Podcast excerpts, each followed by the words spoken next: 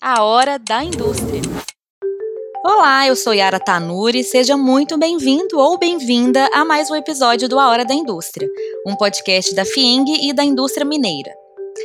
Terceira idade, ou seria mais adequado, melhor idade. Antigamente, quando a gente pensava em envelhecer, a gente já logo imaginava idosos em casa fazendo aquele tricô ou quietinhos em uma poltrona. Mas os tempos mudaram e os desafios também. Como é envelhecer nos dias atuais? Aos 60, será que a vida pode recomeçar? Como você, que já faz parte dessa faixa etária, vive hoje? E você, ouvinte, que é filho, neto, amigo de pessoas com mais de 60 anos, como você pode participar de maneira positiva para tornar a vida dos idosos melhor?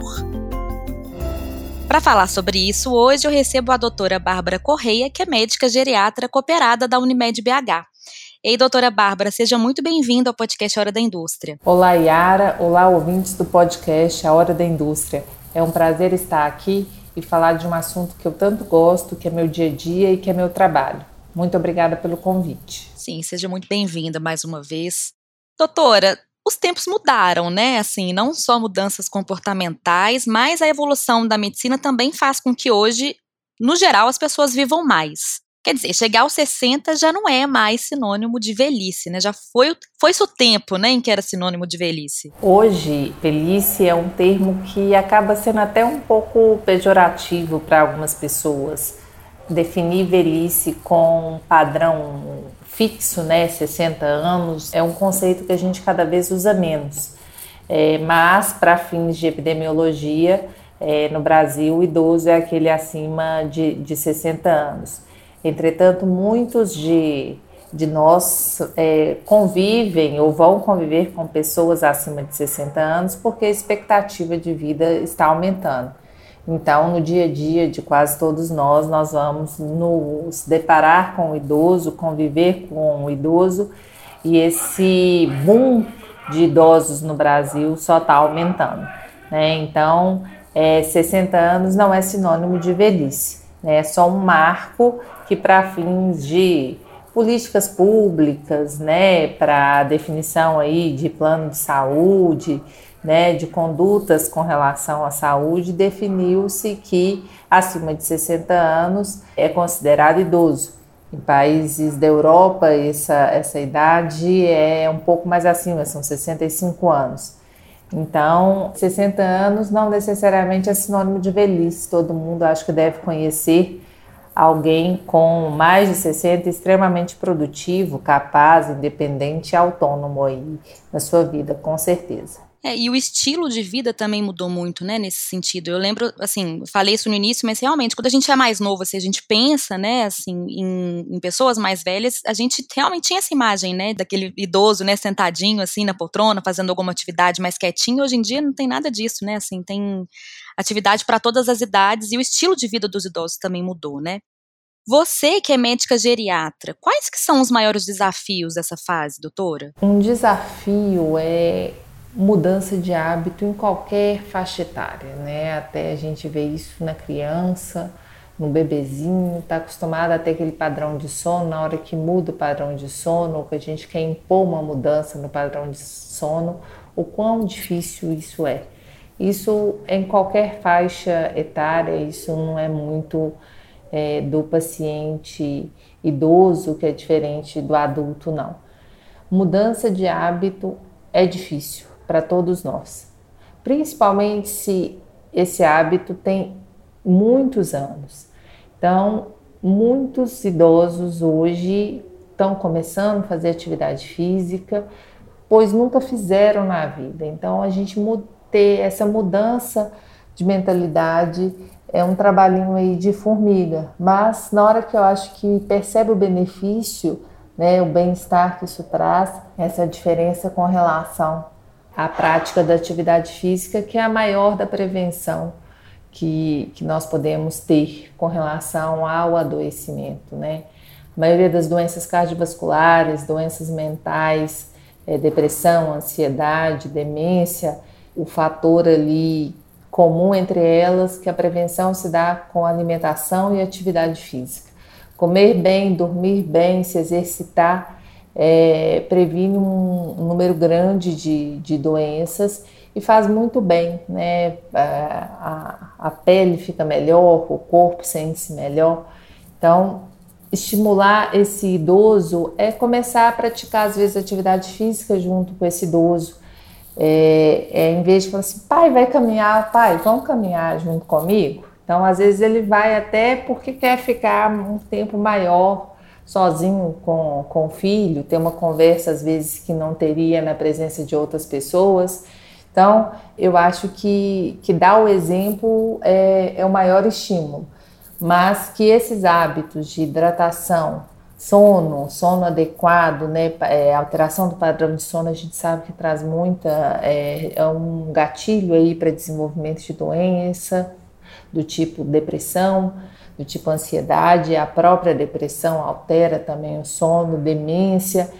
É, às vezes está um pouquinho mais gordinho e tem um quadro de apneia do sono. Então, eu acho que a atividade física ela vai melhorar todos esses aspectos é, físicos aí que a gente tem, aumenta a massa muscular, diminui o que a gente chama de sarcopenia, que é o envelhecimento muscular. Então, é importantíssimo para a prevenção de qualquer doença e eu acho que o maior estímulo é dar o exemplo. Vamos praticar atividade física junto com o nosso pai, com, com o nosso avô, que ele acha que ele vai junto também.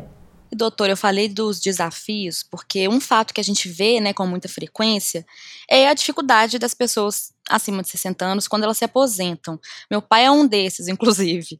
Essa fase requer um planejamento, né, doutor? Uma substituição aí, talvez, de atividades. O que, que você recomenda para essa fase? Porque realmente deve ser desafiador mesmo, né? Você trabalha aí a vida toda, chega a hora de aposentar, às vezes não sabe o que fazer, né? Fica com muito tempo livre. A aposentadoria é um marco, como eu falei. Muitos programam esse período, né, achando que é um marco para eu começar a viver. Quando eu aposentar, eu vou fazer atividade física. Quando eu aposentar, eu vou viajar. Quando eu aposentar, eu vou poder ficar mais tempo com meu neto. E, e às vezes vai só adiando as coisas que são fundamentais no dia a dia, quando eu estou jovem, quando eu estou adulto, quando eu estou já aposentado. É, essa, esse adiamento dos planos, eu acho que, que é o mais difícil na aposentadoria, porque às vezes cria-se muita expectativa para esse período de, de ócio, de, de maior tranquilidade, e as pessoas não lembram o valor que o trabalho tinha antes ou se não o peso que, que eles colocam no trabalho, né? Era uma coisa muito ruim, a aposentadoria é uma coisa muito boa. Na hora que, que perde-se um pouco do, do relacionamento que tinha no trabalho, daquele, daquele significado, né? Gostoso de você se dedicar para uma tarefa e ver dela um, um produto, que, que possa ser útil para outras pessoas. Então, é, a pessoa deixa de ter isso na vida e isso talvez os deixe tristes, os deixe com depressão. Então, é um marco e eu acho que precisa ser planejado, precisa de ter um planejamento social, que eu falo, porque a gente às vezes convive mais com os colegas de trabalho é, forma-se ali vínculos muito fortes, mas quando o trabalho acaba, né, será que eu vou ter a possibilidade de encontrar com meus colegas de trabalho sempre? Então, é, fortalecer esses vínculos também fora do trabalho, porque eles também vão existir depois que eu aposentar, né? Na hora que eu não tenho mais aquele contato do dia a dia Planejamento financeiro é muito importante, a demanda com relação a planos de saúde, tudo aumenta, remédio, às vezes aumenta o número de doenças, eu preciso gastar um pouco mais com a minha saúde. E a programação desses sonhos que foram adiados durante a vida hum, de, de um trabalho maior, é, talvez seja esse o melhor momento mesmo e a pessoa tem que se planejar para isso mas tem que tentar não criar tanta expectativa com esse período aí depois que eu parar de trabalhar.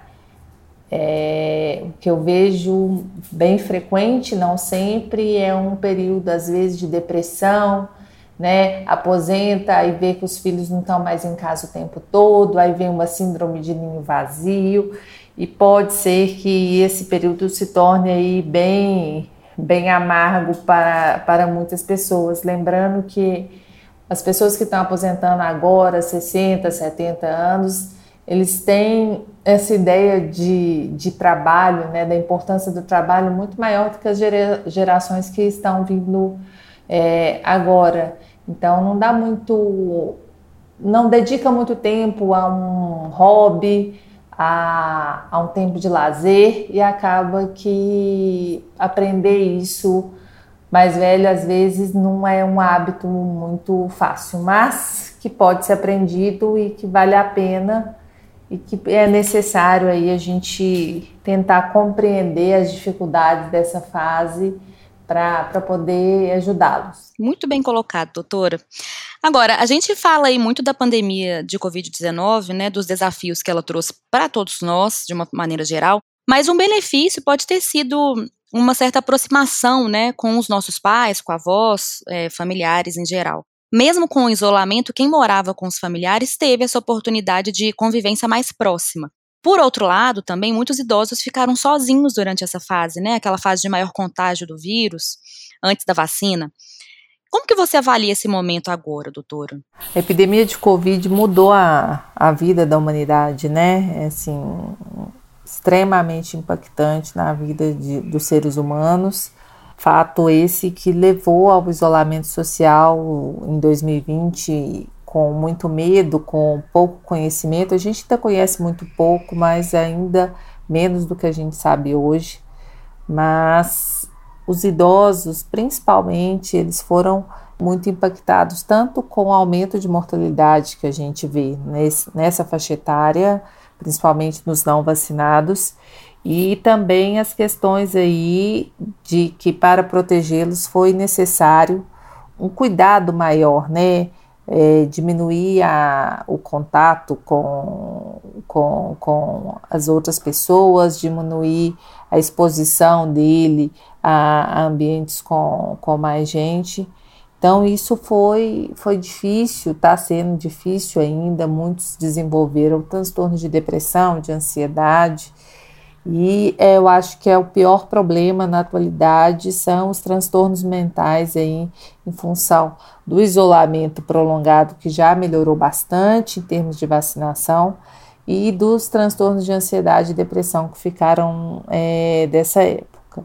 É, por um outro lado, né, a gente sempre tem que tentar é, enxergar as coisas positivas mesmo, na, mesmo nas notícias ruins, é que é, permitiu um contato familiar, como você mesmo diz, é, com, com outros, com, com os filhos, né, que às vezes não prestava atenção, às vezes é um contato com o vizinho que você não, que logo no início você pôde ajudar, né, pôde perguntar, porque mesmo que virtual, esse contato aumentou. Então, muitos familiares se aproximaram mais do, dos seus idosos e puderam perceber algumas doenças que estavam começando e talvez, que talvez é, tenha piorado nesse, nesse período aí de isolamento. É, mas pôde ter um convívio mais próximo, é, aumentar esses laços afetivos e isso de alguma forma foi muito positivo. É, a gente tem que incentivar a vacinação, a gente está falando em quarta dose para os indivíduos idosos, para que esses períodos de isolamento, caso eles sejam necessários, a gente não sabe qual variável vai, vai surgir aí do coronavírus, se for necessário, que ele seja por um menor tempo, em que a gente não perca esse convívio social e permanecer ainda com cuidado, lembrando que o idoso tem uma imunossenescência, um envelhecimento do sistema imunológico. Então, mesmo com todas as vacinas, ele continua a ser mais suscetível a qualquer doença infecciosa. Né? A, a, a vacina melhora o sistema imunológico, mas é, ele tem ainda uma, uma diminuição dessa produção imunológica comparado com o indivíduo jovem. Então, é, é necessário ainda manter os cuidados, né? com, com esse idoso, principalmente se ele tiver muitas comorbidades. Mas eu acho que a, a gente também teve lições positivas aí desse, desse período pior que, se Deus quiser, não vai voltar. E doutora, agora falando assim de, um, de alguns desafios aí, independente da, da pandemia, né, para geralmente para a geração mais nova, é lidar com alguns pontos que são comportamentais, né, da geração mais velha, assim. Em muitos casos, o, o, idoso tem dificuldade ou de pedir ajuda ou até de ser ajudado, né? Como que a gente pode, né? Como que deve ser a avaliação de um se um idoso tem condições, por exemplo, de seguir determinados comportamentos autônomos, como fazer compra, manter círculos de convívio, ou se deve necessitar de um auxílio maior? O principal no cuidado é, do paciente idoso e o objetivo final da, acho que da avaliação geriátrica ampla, que é a, a consulta ampla da geriatria, né, com esse olhar geral, global sobre o indivíduo, é manter a sua autonomia. Isso pode ser num idoso de 100 anos, se for o caso. O quanto mais autônomo ele for na vida, isso é, vai vai determinar a sua saúde. Né? O importante é a autonomia e não os anos que ele tem.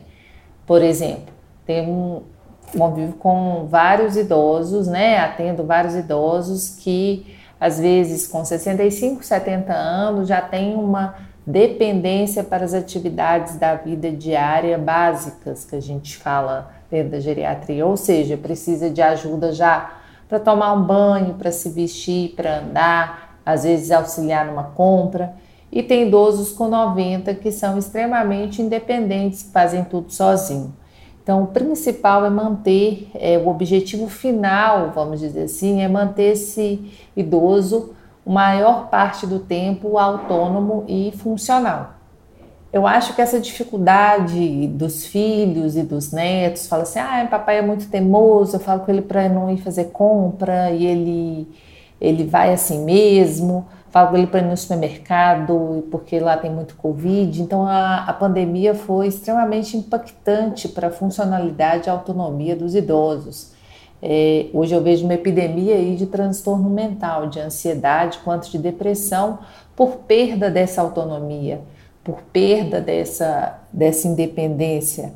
Né? Tem idoso lá no consultório que fala: ah, eu fazia minha vida sozinho, nem dava notícia para onde eu vou. Depois da epidemia, eu não posso sair de casa, eu não posso escolher a fruta que eu quero na feira, eu não posso ir no supermercado para avaliar o que eu quero comprar. Tudo precisa de um filho, tem que pedir para um filho, não pode sair de casa.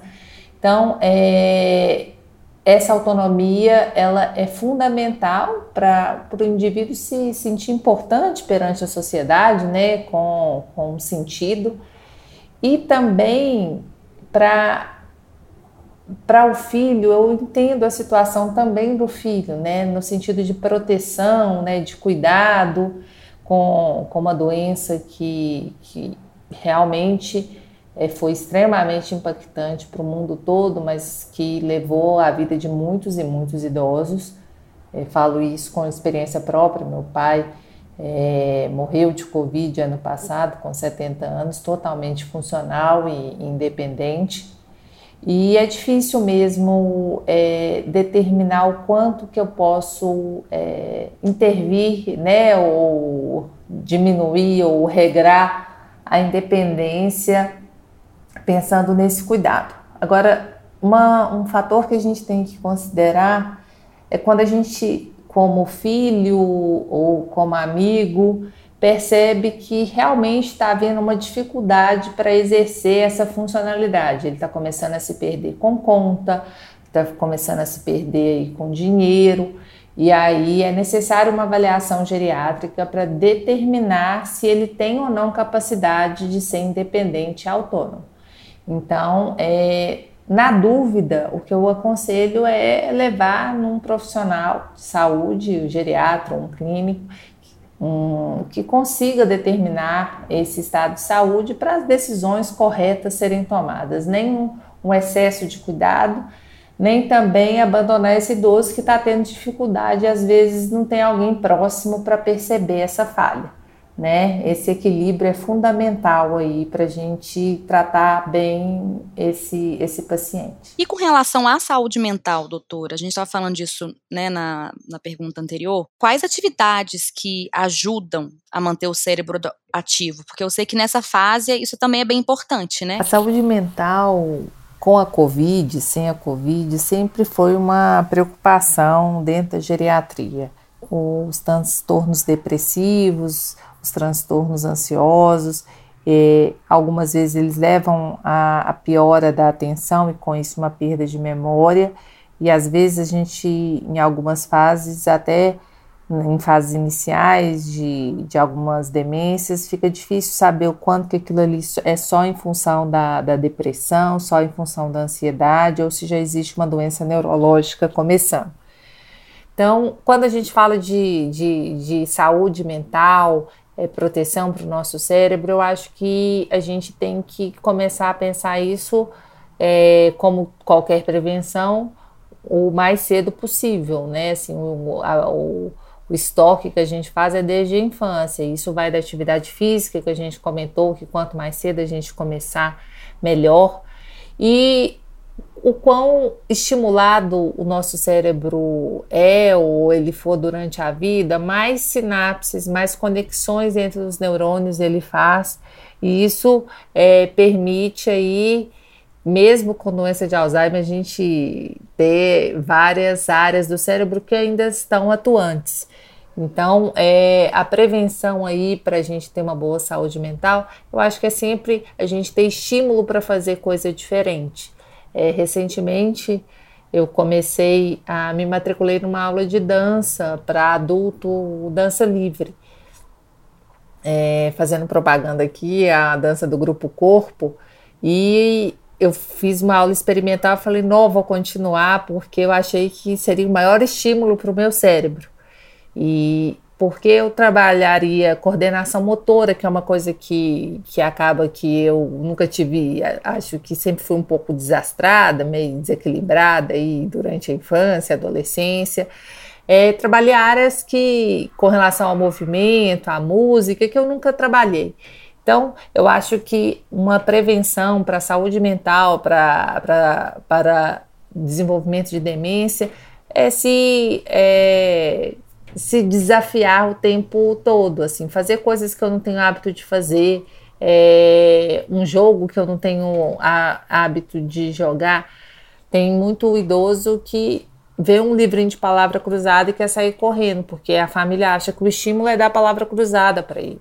Né? Se ele não gosta, se ele não tem afinidade, não adianta. Né? Tem outros que não gostam de, de quebra-cabeça, então é, eu, eu gosto de pensar em estímulos, em coisas diferentes. Olha, eu, eu tenho afinidade com música, ah, então vamos tentar é, aprender a, a, tocar um outro instrumento musical que você não, não conhece.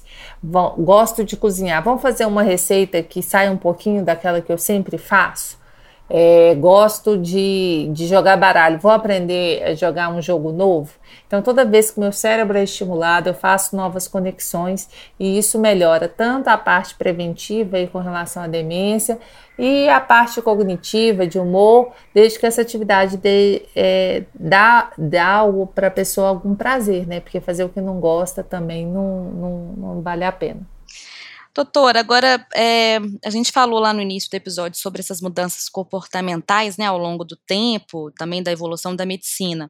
Principalmente agora nessas últimas décadas, a medicina evoluiu muito, aumentando aí a autonomia das pessoas acima de 60 anos. Como que cada pessoa, doutora, pode trabalhar hoje para ter uma velhice saudável e independente? O maior desafio, na minha opinião, do, do envelhecimento é conviver bem com ele Envelhecimento é um período como é a infância, como é a adolescência, como é o início da vida adulta, e a gente também tem o envelhecimento como uma fase na nossa vida, né? Só não vai envelhecer quem morre cedo. É, eu brinco assim, ah, eu o que, que eu faço, doutora, para melhorar? Eu não quero envelhecer. Eu falei, olha, tem um jeito, se eu morrer cedo, o senhor não vai envelhecer. Né? Então eu, eu brinco com meus pacientes, assim, é só uma brincadeira, tá, gente? Mas é, é uma verdade, se a gente convive bem com as mudanças que ocorrem ao longo da vida, a gente convive bem com, com o envelhecimento. A gente leva ele com mais leveza. É, porque ao, pode, né, não quer dizer que vai, mas pode aumentar o número de doenças. É, as perdas, elas são mais frequentes nessa idade, às vezes perda de um cônjuge, perda de um amigo mais próximo. E eu acho que a perda do trabalho né, é, é bem impactante para vários indivíduos. É, esses indivíduos que hoje estão com 60, 70, é, é uma geração que foi muito criada em função do trabalho, e na hora que para de trabalhar, às vezes perde o sentido da vida. Né? E tem tantas coisas tão prazerosas quanto trabalhar para alguns, ou às vezes bem mais prazerosas do que o trabalho. Então, eu acho que conviver de maneira leve com as mudanças que ocorrem na vida é, é o maior desafio que eu, que eu vejo dos pacientes, né? O desafio meu como geriatra é convencê-los dessa verdade que, que eu acho fundamental para envelhecer de maneira saudável. Agora, para a gente finalizar, doutora, na sua análise, como que está o respeito ao idoso aqui no Brasil? É, eu sei que é ampla, né, essa pergunta, a gente estava conversando antes. eu acho que um envelhecimento saudável, com, com dignidade, parte muito de políticas públicas, é, políticas sociais do, dos nossos representantes aí é, nas esferas municipais, estaduais e da União, para que pense no idoso com, como uma pessoa extremamente importante para a sociedade, né? É, não é porque ele não está mais numa atividade laborativa que ele perdeu a importância né, países com, com o IDH mais alto têm muitos idosos e na, na sua população já existe um, um, envelhecimento aí que essas nações já, já convivem com ele e tratam seu idoso com respeito e dignidade. Sem isso, né, eu acho que sem, sem essa valorização é muito difícil a gente trabalhar. Mas a gente tem que fazer a parte da gente, né? Como é que eu posso cobrar do governo, das empresas, valorizar o idoso, se, é, sendo que na, na, minha própria casa eu não gosto de conviver com meu pai, eu acho ele chato, acho ele ranzinza, é, eu não tenho muita paciência, né? Eu, eu acho que ele já, já não dá conta de mais nada. Então, estimular a autonomia, como a gente conversou, estimular a independência ver os problemas de saúde que ele tem, tentar é, cuidar hoje com o avanço da medicina. É possível fazer diagnóstico precoce de uma infinidade de doenças que há uns anos atrás a gente não tinha essa condição, né? E, e, e isso permitiu com que a expectativa de vida no Brasil e em outros países aumentou e vem aumentando muito. Então, é, esse idoso vai conviver com a gente uma boa parte do tempo e ele pode viver muitos anos e com uma boa qualidade de vida. Então, eu acho que a gente tem que valorizar o envelhecimento, valorizar a experiência e tratar com naturalidade, como a gente trata com uma criança, a gente tratar com o idoso, cada um no seu tempo aí e com a sua importância. É realmente muito diferente do que a gente via antigamente. 60 é muito jovem ainda. Tem gente que realmente começa a fazer várias coisas novas aos 60. E segundo, que você sentar com uma pessoa é, com mais de 60, cinco minutos para conversar, com toda certeza você vai sair cheio de, de conselhos que ninguém mais te dá, né? Doutora, muito obrigada pela presença nesse episódio de hoje. Obrigada pelo convite, foi um prazer participar e estou aberta aí para outras conversas, querendo me procurar. Meu Instagram é Bárbara Geriatra e meu e-mail é barbarageriatra@gmail. Um abraço para vocês, até a próxima. É isso aí, eu espero que você tenha gostado do episódio de hoje. A Fieng está no Instagram, arroba Oficial, e você pode acompanhar as notícias também pelo portal da entidade no www.fieng.com.br. E não esquece de seguir o podcast, tem episódio novo toda segunda-feira com muito conteúdo relevante para você.